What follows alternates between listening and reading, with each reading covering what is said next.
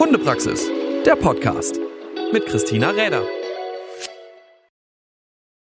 Hey und schön, dass ihr wieder dabei seid zu einer neuen Folge vom Hundepraxis Podcast. Auch heute wieder mit sehr spannenden Interviewgästen dieses Mal, denn heute sitzen mir gleich zwei Personen gegenüber, die sich mit ja, Hunden sehr, sehr intensiv auseinandersetzen. Sie trainieren, mit ihnen leben, als Trainer unterwegs sind, selber als Hundeführer unterwegs sind und zwar in einer ganz anderen Sparte. Aber ich muss zugeben, ich glaube, wenn ich irgendwann mal äh, den Retrievern ein bisschen abspenstig werden würde, dann wäre es schon eher so, dass, naja, vielleicht belgische Schäferhund-Format oder müsste ich mal gucken. Aber mich faszinieren diese ganzen Videos von wirklich aktiven Hunden im IGP-Sport sehr. Und deswegen freue ich mich auch sehr darüber, dass heute Conny und Peter Scherk sich ein bisschen Zeit genommen haben, mit mir hier über ein paar Themen zu plaudern. Schön, dass ihr da seid. Ja, Hallo. Gerne. Danke für die Einladung.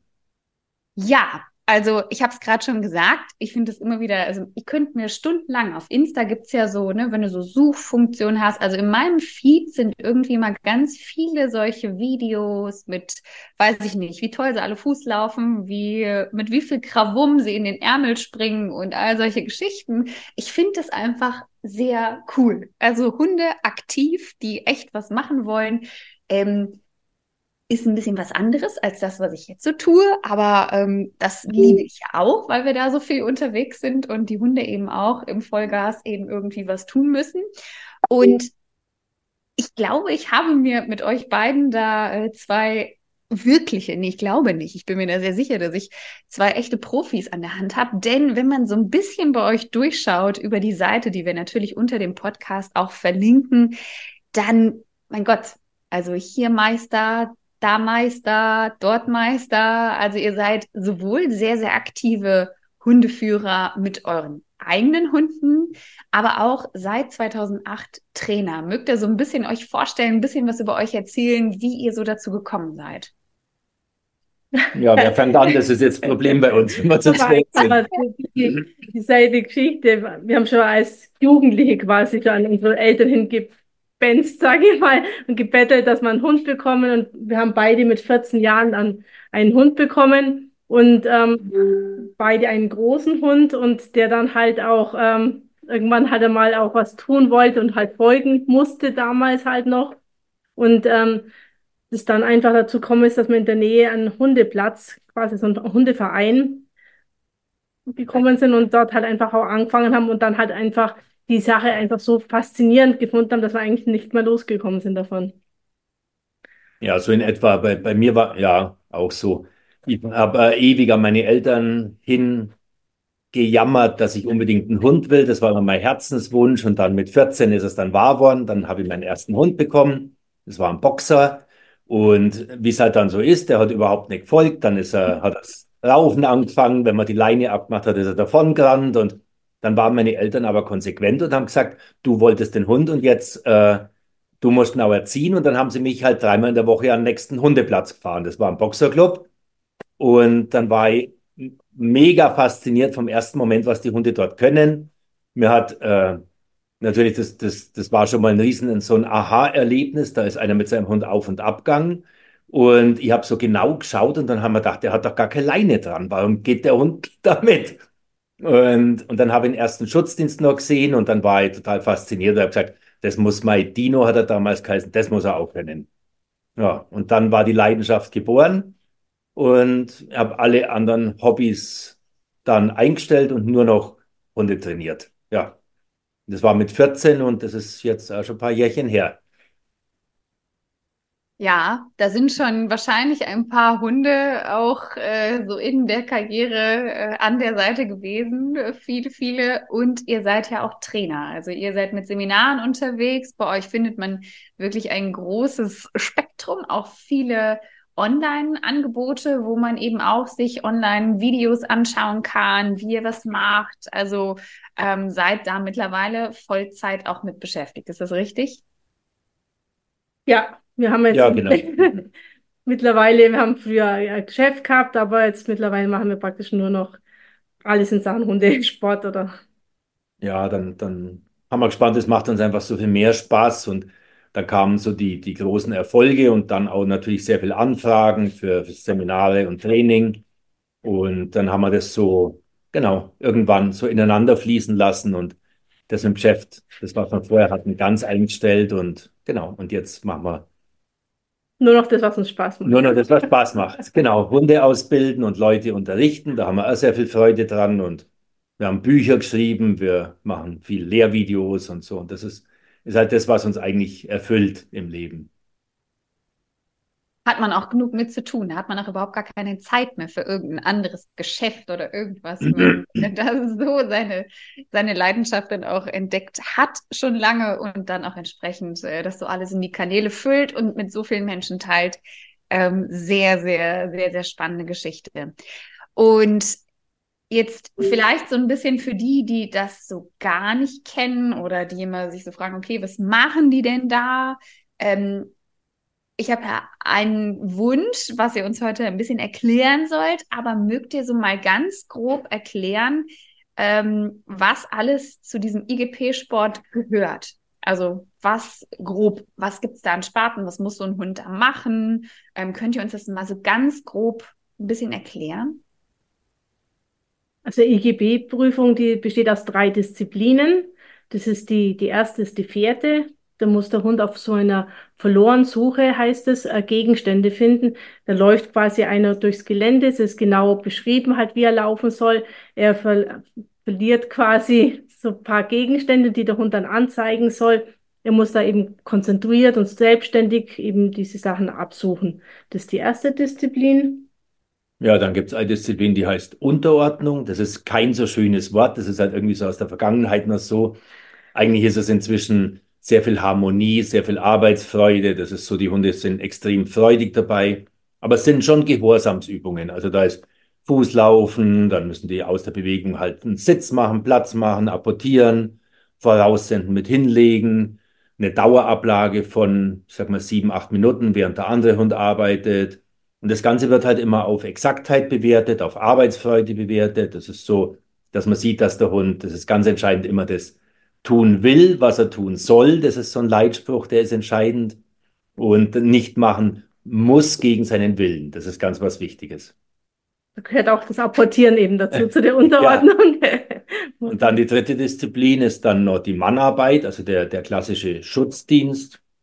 Das ja, das ist ein gespielter Ernstfall, der ist ein bisschen abgeleitet wie früher auch so Polizeihundeprüfungen. Da, daraus ist ja eigentlich auch der IGP-Sport entstanden, aus einer Polizeihundeprüfung eigentlich, wo er Gelände nach einem, einem Scheintäter absucht, den eben stellt, ähm, auf, wenn der angegriffen wird, äh, äh, eben verteidigt, eben auch Kontrolle hat, also muss währenddessen auf Fuß laufen, ablassen auf Kommando und so Sachen machen.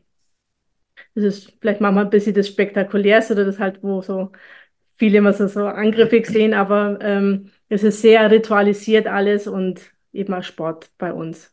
Bei uns ein Sport, aber, aber entscheidend ist halt, es dient eigentlich der Zuchtselektion dass für die Behörden, dass Polizei, Militär, Zoll, dass die hinterher dann Hunde haben, um für Ordnung zu sorgen. Also das ist der Grundgedanke von diesem Sport eigentlich, den der erfüllt.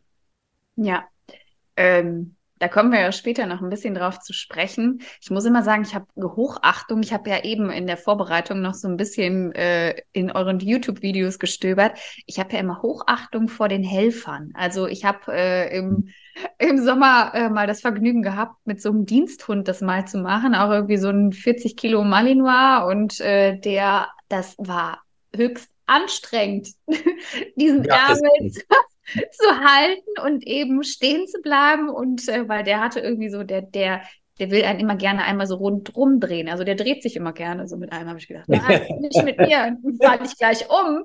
Ja. Äh, aber es war verdammt anstrengend. Also da muss man richtig fit sein bei euch.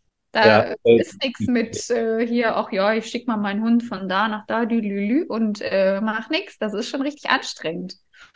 Doch das ist körperlich wirklich eine, eine anstrengende Geschichte, aber da braucht man sehr viel Athletik dann auch dazu, muss, muss gut trainiert sein und Äh, weil, so ein Hund natürlich wahnsinnige Kraft hat. Das ist, und Ja, ja, das ist schon manchmal, äh, manchmal nicht so, aber ja, das waren zwei Minuten. Puh, Ja. dann war ich schon. aber, aber da, da wächst, man das Fitnesscenter. Ja, genau, habe ich gedacht, oh, da müsste ich ein bisschen, äh, mich ein bisschen mehr darauf vorbereiten, wenn ich sowas mehr machen sollte. oder wächst man ja auch rein und so. Und mit der Zeit natürlich, ja, Ja. gewöhnt man sich und sein Körper immer mehr dran natürlich. Und sehr viel ist auch Technik. Also wenn man es viel macht, dann kriegt man eine gute Technik und dann ist es auch Okay. bei Weitem nicht mehr so anstrengend. Kann ich mir gut vorstellen. Da kennt ihr wahrscheinlich alle Tricks und äh, Finessen, wie man das gut irgendwie dann auch macht. Jetzt habt ihr gerade ja schon so ein bisschen uns erklärt, okay, welche Sparten gibt's und in der Unterordnung, ich finde, das hört sich, finde, ja, in der heutigen Zeit äh, Ja, genau. man ja irgendwie gerne nicht mehr Hunde unter oder man möchte ihnen eigentlich möglichst keinen Gehorsam mehr beibringen, sondern wir äh, schweben harmonisch über das äh, grüne Feld und alles ist schön. Ähm, aber aus dem Bereich Unterordnung kommt ja auch bei euch das Apportieren. Und das Apportieren sieht bei euch jetzt, zumindest erstmal augenscheinlich für mich, gut klar. Ne? Hund rennt hin und hebt was auf und bringt es zurück. Das ist erstmal sehr gleich, aber so wie du auch schon gesagt hast, Peter, ähm, geht es ja sehr um Genauigkeit. Und ähm, magst du mal so ein bisschen die Kriterien beschreiben oder ihr? Ähm, was ist das, was bei euch beim Apportieren besonders bewertet wird? Worauf müsst ihr achten? Also entscheidend sind bei uns diese Wechsel zwischen absoluter Ruhe und ähm, dass die Hunde wirklich zum Beispiel Bein wegwerfen. Und es sind immer so äh, genau definierte Apportierhölzer bei uns. Die, die sind, äh, spezielles Gewicht. die haben ein Gewicht. Das eine hat zwei Kilo, das andere hat ein Kilo und so, das dann über die Geräte, über die Hürde, über die Hürde und die Schrägwand geworfen wird. Und ähm, und die Hunde müssen beim Werfen sich absolut still verhalten, also wirklich regungslos. Das ist der Anspruch. Mit dem Kommando wirklich möglichst explosiv zum Holz rennen, das aufnehmen, ganz schnell wenden. Also die dürfen dann nicht äh, noch zwei Meter weiter, also dürfen, ich sage immer, um, um die Höchstpunktzahl er zu erreichen. Es wird ja bewertet Mhm. praktisch das Holz aufnehmen, möglichst schnell wenden, ganz schnell zurückrennen, in den Vorsitz gehen, der wieder bewertet wird, dass er sehr gerade ist, sehr exakt. Die Hunde sollen nicht berühren, den Hundeführer, nicht be belästigen quasi. Mhm. Freisitzen, aber das halt mit möglichst hoher Dynamik und mit viel Freude und Spaß und hoher Erregung in Vorsitz gehen. Dann wieder absolut stillhalten Das Holz. das Holz stillhalten. Also das Holz muss dann auch immer, da gibt es Zeittakte, die gehalten werden mü- müssen, da, dass man drei Sekunden dann wartet, der Hund das Holz ruhig und stolz präsentiert. Dann mit dem Auskommando muss es auch äh, natürlich selbstverständlich abgeben. Dann muss er wieder drei Sekunden warten und dann gibt man das Fußkommando und er wechselt wieder in die Grundstellung, die neben einem ist. Und so, und das Ganze soll halt, genau, und bei uns ist so, wir dürfen keine Hilfen geben, nur die erlaubten Kommandos. Mhm. Haben wir zu stehen wie Soldaten quasi. Also wir dürfen auch mit dem Körper keine Hilfen mehr geben. Nicht locken, nicht in die Hände klatschen oder irgendwas in der Richtung, sondern halt wirklich, der Hund muss ganz selbstständig arbeiten. Genau, also wirklich diese ganz klare Konditionierung auf die akustischen Signale, die man da mit Ja. dem Hund erarbeitet und eben nichts mehr mit, ich mache mal hier mein Bein so und mal da die Schulter und äh, all solche ganzen Sachen. Ähm, Wird schwer bestraft bei uns. Genau. Da gibt's äh, Punkte runter und so weiter und so fort. Fällt ja vielen ganz, ganz schwer. Aber das ist ja wirklich das, was dann bei euch exakt wirklich, worauf geachtet wird und worauf ihr ja auch hintrainiert. Mögt ihr uns so ein bisschen erklären, weil jetzt eigentlich sind so wirklich ja diese interessanten Punkte zu sagen, gut, das Apportieren ist halt wirklich dieses, dieser Wechsel von, der Hund hat eigentlich Vollspeed im Hintern, flitzt dahin, nimmt es auf und muss es aber ganz akkurat und ganz ruhig halten. Also auch wenn er zurückkommt und vorsitzt, der darf sich ja nicht bewegen, der darf da nicht drauf rumkauen, der darf da gar nichts mitmachen, sondern einfach nur zack, bumm, hinsetzen. Bitte sehr, hier ist es. Ja. Und äh, ganz ruhig halten. Ähm, Finde ich schon sehr faszinierend. Und mögt ihr uns so ein bisschen erklären, es gibt ja auch bei uns ein paar unterschiedliche Herangehensweisen. Wie kriege ich einen Hund zum Apportieren? Wie mache ich das? Bla, bla, bla. Wie macht ihr das gerne? Also wie bringt ihr dem Hund bei, dass der diese Holzapporte apportieren soll? Wir haben ja schon darüber gesprochen, dass wir schon sehr lange eigentlich den Hundesport machen. Und es ist natürlich so, dass das äh, früher schon sehr ähm, Pflichtübung war. Halt, der Hund musste hinlaufen, musste das Holz nehmen und wieder zurücklaufen. Und ähm, das war eigentlich auch das erste Bild, was wir gehabt haben beim, also aber es ist wirklich schon viele Jahrzehnte her. Und ähm, jetzt mittlerweile hat sich ja schon sehr viel geändert. Man hat natürlich versucht, das auf Spielen auszubauen. Und es braucht man natürlich einen Hund, der gerne spielt, der gerne was apportiert. Aber die Erfahrung war natürlich dann die, dass du, was wir wahrscheinlich selber mit deinen Hunden haben, wenn man einen Ball wegwirft, die rennen zwar schon gern hinterher, aber sie bringen halt nicht so gern wieder zurück. Und man musste dann noch viele andere Aufgaben äh, dazukommen, dass sie nicht vorsitzen müssen und ruhig halten und, und die ganzen Dinge. Und dann braucht man natürlich nochmal eine hohe Motivation dazu.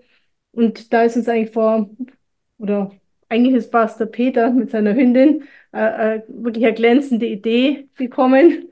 Ja, also die Problematik ist ja prinzipiell, wenn, wenn, ein, wenn man mit einem Hund das Ganze im Spiel, also in, in einer Beuteerwartung, in einer hohen Erregung macht, dass der Trieb ja erstmal eigentlich schon so weit befriedigt ist mit Erreichen des Holzes. Also im Gegenstand, den man wegwirft. Den hat er dann und dann ist er erst einmal happy. Und jetzt brauchen wir ja eine ganz hohe Motivation für den Rückweg. Mhm. Wenn wir ihm jetzt wieder ganz was Tolles anbieten, dann sieht der Hund ja erst einmal gar keinen Sinn mehr drin, den ersten Gegenstand mitzubringen. Das heißt, mhm. wenn, wenn wir ihm jetzt was noch höherwertiges anbieten, als er eigentlich draußen hat, dann neigen ganz viele Hunde dazu, das ja wieder fallen zu lassen und, und sich den Ball oder, oder was immer oder was, was, was wir ihm dann anbieten, äh, dann sich zu schnappen. Und, äh, und da, das war so ein Problem, da hatten wir wirklich zu kämpfen damit. Und dann ist uns wirklich eine ganz gute Idee eingefallen und wir haben gesagt, was wäre denn, wenn die Hunde beides haben wollen? Also, und das nennen wir das Sammeln wenn wir ihnen einen Gegenstand wegwerfen und er damit nicht glücklich ist, allein den allein zu haben, sondern er möchte noch was dazu. Und am besten etwas, was noch hochwertiger ist. Also quasi, wir werfen 10 Euro weg und halten 50 Euro bei uns. Und der mhm. Hund ist happy, wenn er dann am Schluss 60 bekommt. Das hat ja nur einen Mehrwert, also es ist ja nicht zu seinem Nachteil, 60 zu haben, im Vergleich zu 50 oder natürlich noch viel besser als 10.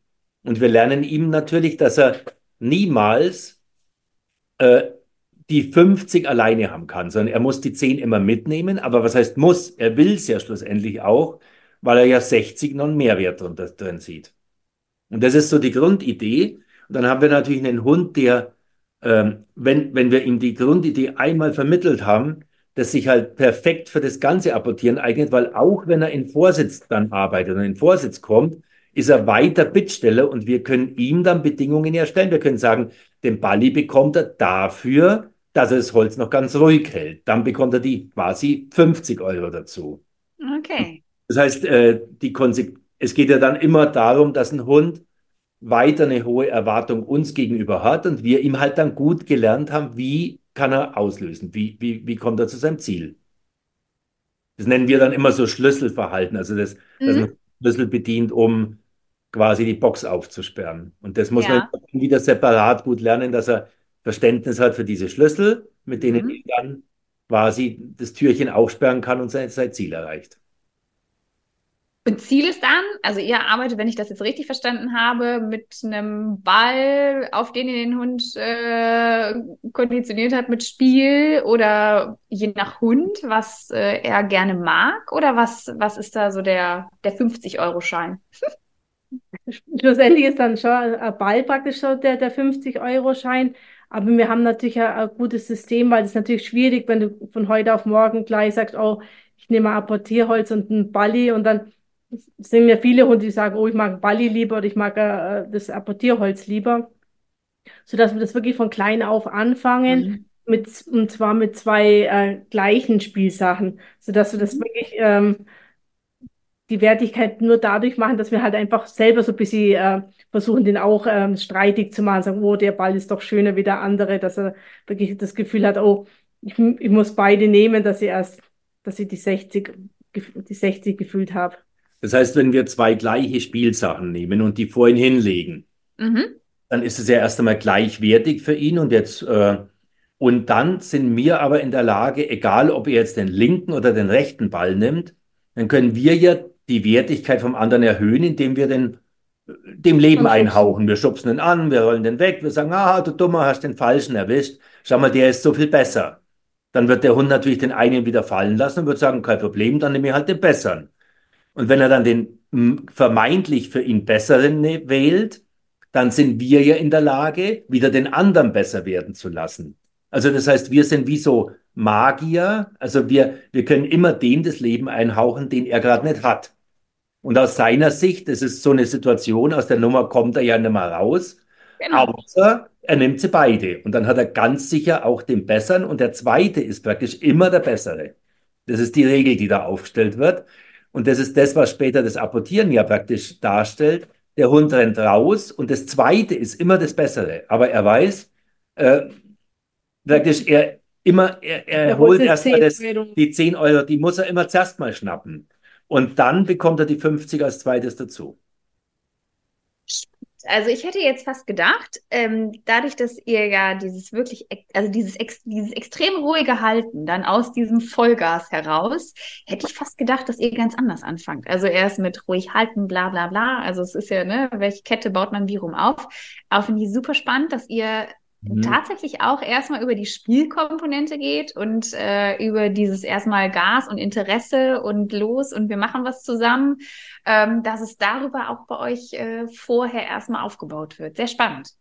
Es ist eigentlich es ist ein bisschen parallele Geschichte.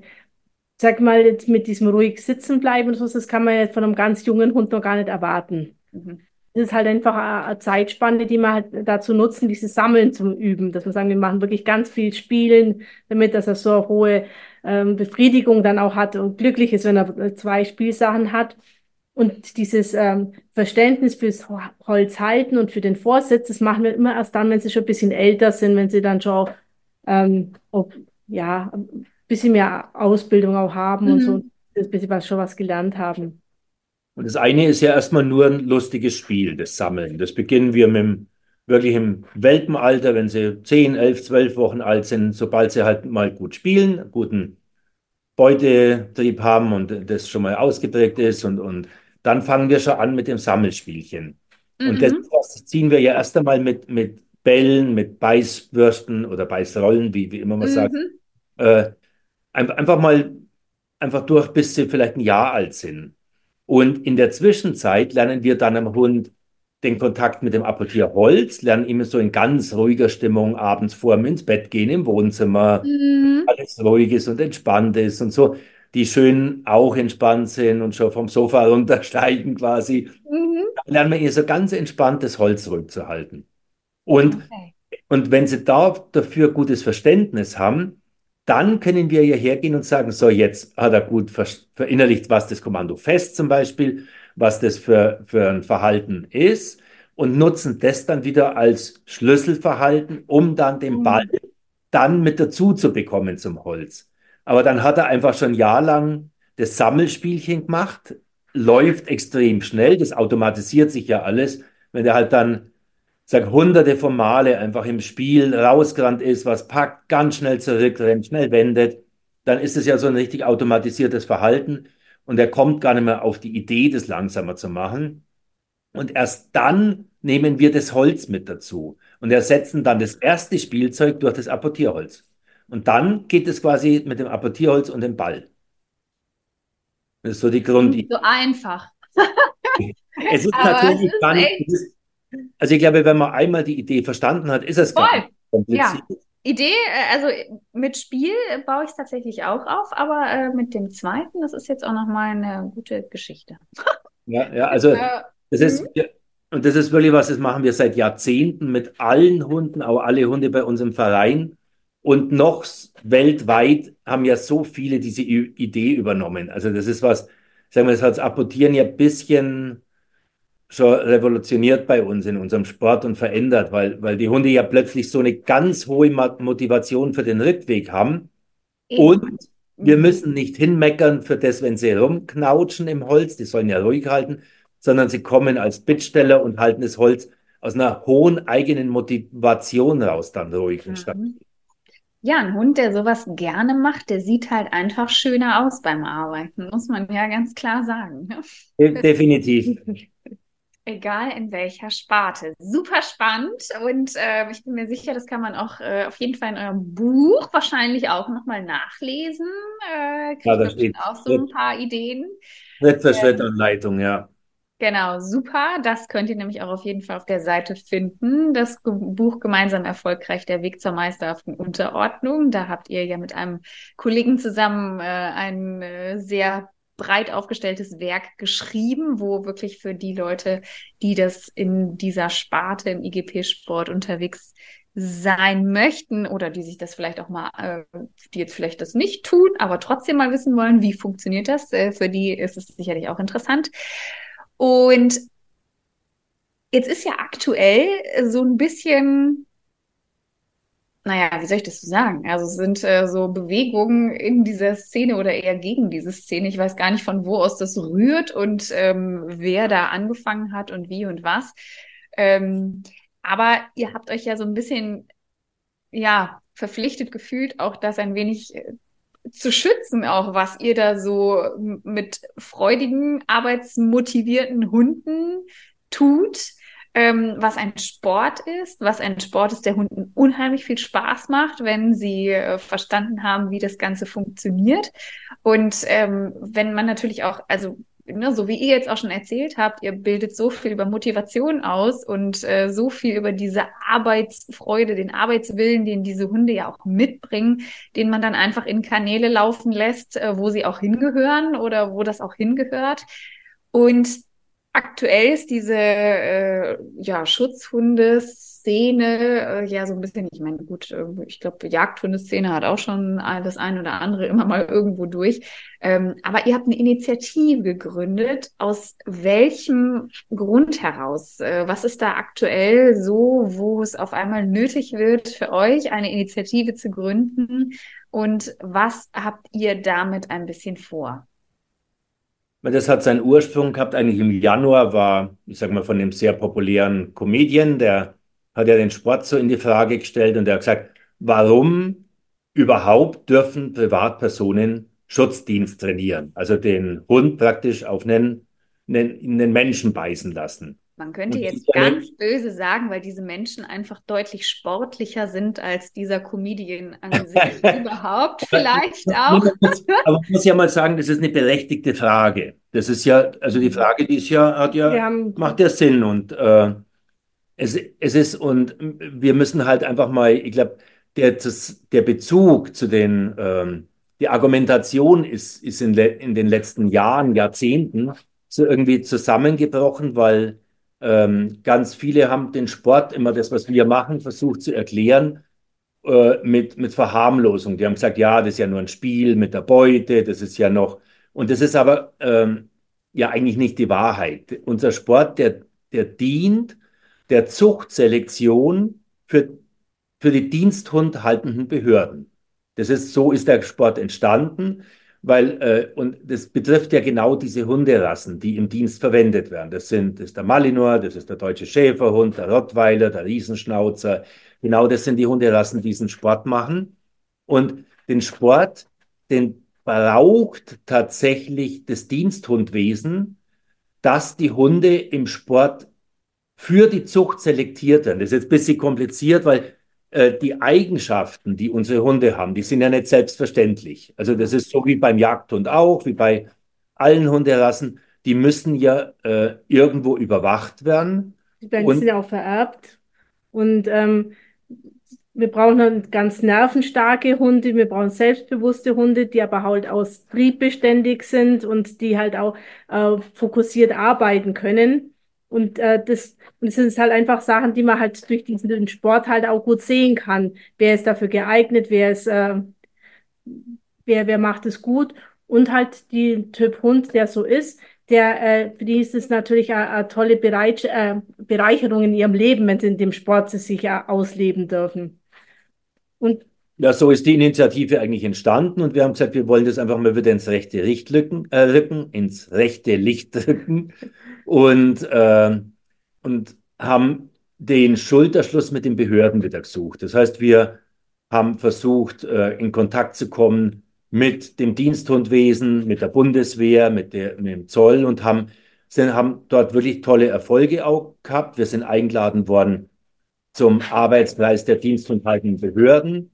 Das ist so, das findet einmal im Jahr statt und da durften wir die Initiative vorstellen, haben dort auch ähm, die Zusammenhänge erklärt, weil auch von der Seite, glaube ich, denen nicht mehr bewusst ist, dass es ein Miteinander ist oder mhm. vielen dort. Und halt mhm. vor allem in, in, äh, in der Politik. Wir müssen ja auch da Bewusstsein schaffen, in den Ministerien, Innenministerien, dass es eine Notwendigkeit äh, hat, dieser Sport. Und das ist einfach. Es ist auch notwendig deswegen, weil ähm, die, die, die diensthundehaltenden Behörden, die brauchen den Typushund natürlich aber die können ihn nicht selber züchten, weil dann wäre es viel zu schneller, viel zu kleiner Genpool und würde Inzest geben. Und darum braucht man eine breite Masse. Und die breite Masse sind die GP-Sportler eigentlich oder auch Monioring oder was weiß ich. Und da gibt es äh, zum Beispiel ein gutes Beispiel, das es so ein bisschen beschreibt.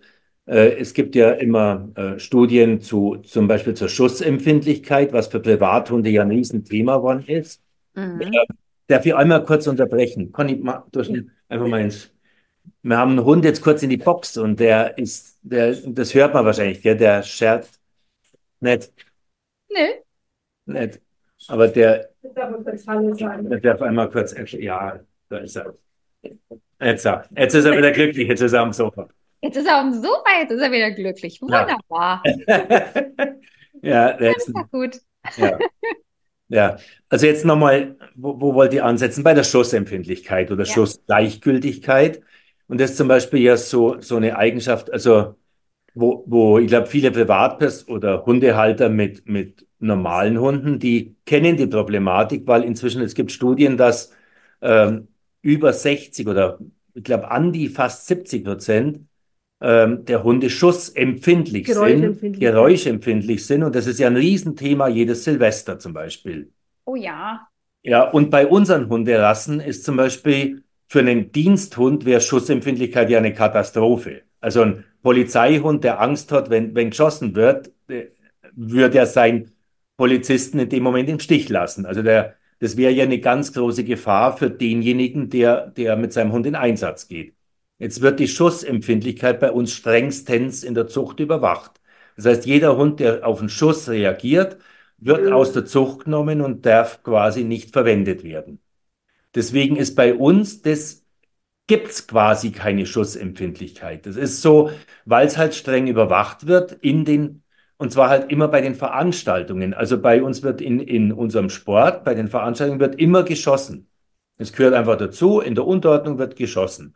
Und ein Hund, der dort reagiert, der äh, wird rausgenommen. Das ist so, Schussempfindlichkeit ist ganz was Wichtiges. Und so steht die Schussempfindlichkeit zum Beispiel halt für alle anderen Wesenseigenschaften.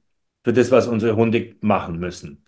Die brauchen halt auch den Willen zu suchen. Das ist für Diensthunde ja ganz entscheidend. Darum haben wir die Abteilung Pferde, weil mhm. halt ein Diensthund auch natürlich ausdauernd, auch wenn es heiß ist und so weiter, nach Drogen, Sprengstoff etc. suchen muss. Oder halt auch die Hunde werden ja auch verwendet für den Einsatz in Krisengebieten bei, nach Erdbeben und so weiter. Und das ist ja auch immer dieser Typus Hund. Ich muss gerade ein bisschen schmunzeln, wie, wie dieser Kasper da mit auf dem Sofa liegt. Ah, ja, ja, auch wenn die, auch wenn die äh, Zuhörer es nicht sehen können, aber es ist gerade ein sehr putziges Bild. Er ist ja, ja. fröhlich, dass er jetzt da ja, jetzt will er, jetzt will er geknuddelt werden. es ist so, ja. Genau. Mhm. Ja, ja. Und so ist es einfach, einfach wichtig, dass diese Wesenseigenschaften überwacht werden. Und dafür dient dieser Sport. Und das ist, glaube ich, halt ganz vielen Menschen eigentlich gar nicht klar in der Bevölkerung, die den ganzen Sport so angreifen, weil es ist tatsächlich, wenn man es mal so nennen mag, ein Dienst an der Gesellschaft. Weil wir selektieren mit dem Sport die Hunde für die Behörden, die damit wieder für Ordnung sorgen im Land und tatsächlich halt auch die Grenzen sichern. Weil das ist aus Militär benötigt, diesen Typus Hund. Und da ist jetzt zum Beispiel auch ganz interessant, gestern waren wir eingeladen bei der Schule für Diensthundewesen der Bundeswehr. Das ist, äh, das ist die, also deutschlandweit die, diese große äh, Schule. Und, äh, und da hatten wir auch wieder ein tolles Gespräch, um das vorzustellen und eine Zusammenarbeit praktisch ähm, da für, für eine Zusammenarbeit zu sorgen. Und, und auch die stehen ganz klar hinter dem Sport. Da ist diese Kommandeurin der Diensthundschule, die hat uns dann auch zum Abschluss wirklich jetzt nochmal bestätigt und gesagt, äh, wenn in Deutschland sowas thematisiert wird, wie es jetzt in Österreich gerade ist, dann äh, steht sie hinter uns, hinter dem Hundesport und sie wird da eine Legitimation schaffen dafür. Weil äh, das ist ja immer entscheidend, wenn sowas mal in die Kritik kommt, dass halt dann natürlich eine, eine gute Argumentationskette besteht, wo, wo wir einfach mal sagen können, warum ist es notwendig, dass dieser Sport einfach äh, weiter existiert. Und das ist jetzt einfach nicht nur, weil wir Spaß haben, unsere Hunde auf andere Leute zu hetzen, so wird es ja gern dann dargestellt von, von mhm. den Menschen, sondern weil es halt einfach äh, dem, im Grunde der Bevölkerung dient. Natürlich macht uns das Hobby Spaß und unseren Hund macht Spaß, aber wichtig ist ja, dass man einfach diesen Typus Hund, diesen Gebrauchshund erhalten kann äh, ich weiß, ich kenne jetzt keine Zahlen, wie viele Hunde so im Einsatz stehen äh, in den verschiedensten Sparten. Also man hat ja auch äh, nicht nur den Zoll und den äh, klassischen Schutzhund. Man hat ja auch viele Hunde, die auf ganz viele Spezialgebiete ausgebildet werden. Also äh, in Summe werden es viele, viele Hunde sein, die im Dienst der Behörden stehen, um eben auch ihre Fähigkeiten zu unseren Gunsten dann auch einzusetzen, wenn der Fall eintritt, dass das so sein muss. Und wie ihr das jetzt gerade schon alles so erläutert habt, da gibt es natürlich dann auch verschiedene Eigenschaften, die diese Hunde unbedingt mitzubringen haben. Und ja, wenn ich eben auch sehe, dass, äh, ne, also gut, ich züchte auch äh, die Retriever und da weiß man auch, äh, was, wie viel drumherum und was man gucken muss und Genpool und weiß nicht und hast nicht gesehen, ähm, dass es da natürlich auch einen großen Bereich gibt, wo man eben sagen muss, okay, also ich kann ja nicht nur die Hunde nehmen, also das wissen wir alle aus der Zucht, aus der Genetik. Äh, ich kann nicht nur nur die, die ich jetzt eben da gerade habe, die da alle so sind, sondern ich brauche ja auch eine gewisse Freiheit, weil irgendwo Verwandtschaft und so weiter, das ist ja mal das eine Kriterium, ähm, ausgeschlossen sein muss, insofern, dass da eben auch eine gute Bandbreite erhalten bleibt in den verschiedenen Rassen, die in diesem Dienste stehen. Und aber auch diese saubere Verhaltensweisen müssen möglich sein. Ne? Also das ist ja auch das, was bei euch extrem in den Prüfungen begutachtet wird, wo extrem darauf geachtet wird, ähm, gerade eben noch in diesem Video, ich weiß nicht genau, das war irgendeine Qualifikation für, mh, hm, jetzt möchte ich nichts Falsches sagen, auf jeden Fall für was Wichtiges, glaube ich. Ähm, und es war ja so, dass eben auch der Hund, wenn er dann eben, wie du das vorhin so sagtest, wir hetzen ja nicht nur die Hunde auf irgendwelchen Menschen, nein, wenn er da so im Ärmel hängt, da ist es halt möglich bei dem Hund, der so ausgebildet worden ist, wie das eigentlich die Anforderungen in diesem ähm, Sport ja auch mit äh, oder wie sie gestellt ist, dass der Hund sofort mit einem verbalen Signal wieder loslässt und danach sofort im Fuß ist und dann gefühlte 20 Zentimeter neben diesem Menschen, wo er gerade noch den Ärmel eben im Fang hatte, laufen muss, neben dir laufen muss, dazwischen laufen muss und ja alles wirklich nur auf das Signal hin sauberes Verhalten gezeigt wird. Und das ist ja etwas, was so ganz extrem in diesen Prüfungen auch begutachtet wird. Und äh, ich glaube, das ist ganz weit fern davon äh, oder ganz ja. fern davon eben. Äh, Der gute Punkt, Christina, den du ansprichst, definitiv sind unsere Hunde nicht die, die gefährlich sind in der Öffentlichkeit. Das sind, die sind mega gut erzogen, das sind nervenstarke Hunde, die sehen auch äh, keine Feinde, wo keine sind. Das Ganze ist ja auf ganz viel Schlüsselreize aufgebaut. Da, da ja, müssen ganz viele Auslöser gleichzeitig kommen. Und das ist auf den Hundeplatz bezogen. Da kommt immer, sind immer diese Zeltverstecke, ein Schutzdiensthelfer in einer speziellen Kleidung, dass das, dass die Hunde in diese Bereiche gehen. Und im Alltag sind es ganz, ganz liebe, nette Hunde, nervenstarke Hunde. Und es gibt ja auch hier Auswertungen. Das sind überhaupt niemals die Hunde, die die Menschen beißen. Das ist, also, ja, das, das, das wird wird ja halt leider oft Hunde in ganz anderen Händen. Also das hat ja ganz, genau. das hat ja mit irgendwelchen offiziellen Sportgetue äh, sehr wenig zu tun. So Ja, das sind die. Hunde, die eigentlich am besten folgen immer. Das ist so Genau. im draußen. Das Und ist, äh, das ist einfach uns jetzt ein ein Wunsch von uns, dass man sagt, man könnte die, die Öffentlichkeit ein bisschen besser aufklären, dass sie halt nicht nur das, die eine Seite hören, sondern halt einfach auch mal, mal wieder hören, wie, wie wichtig und schön das unser, unser Hund und uns, unsere Gebrauchshunde sind. Ja, und dann am Ende für diese Hunde, die da sind, äh, eben wie der Malinois, wie der Herder, wie was auch immer für Hunde, die in diesem Gebrauchstyp stehen, ähm, sie brauchen halt einen Job, weil ansonsten brauche ich mir so einen Hund nicht zu halten, weil äh, wenn der nicht so entspannt und ausgelastet ist wie der, der da gerade mit auf dem Sofa hängt, dann, dann hat man ja auch keine Freude mit diesen Hunden und die Hunde haben auch keine Freude. Also irgendwohin muss ich sie ja lassen. Und äh, mein Gott, wenn das alles, das ist so geregelt, das ist so gut ähm, ja auch angeleitet und unterliegt so strengen Kontrollen im Training ja auch oder im äh, in den Prüfungen, wo dann wirklich derjenige mit seinem Block daneben steht und guckt und was und hier und äh, ganz genau. Und da kann man sich einen großen oder einen sehr, sehr guten Eindruck machen, wenn man da bei euch auf der Seite mal ein bisschen durchstöbert. Da habt ihr ganz, ganz viele Videos, ganz, ganz viele Lehrvideos auch, wo man auch so ein bisschen da reinschauen kann, wen es dann eben auch weiter interessiert. Und diese Initiative, finden wir die denn auch auf der Seite? Gibt es da irgendwelche Infos zu? Das ist aktuell erstmal so eine Bewegung, ähm, wo ihr versucht, das Ganze so ein bisschen unter äh, etwas Offizielleres zu bekommen. Es gibt in der Tat eine Homepage, die heißt K9 and Sports. Das hat den Begriff K9, äh, steht eigentlich international ein bisschen für den Diensthund, also ein bisschen so ähm, ein Wortspiel eigentlich K9. Ja. Ja, das K9 and Sports, also dass, dass die Zusammenhörigkeit von, von, von Dienst und Sport einfach in, in dem Wort dargestellt ist. Und das soll das ausdrücken.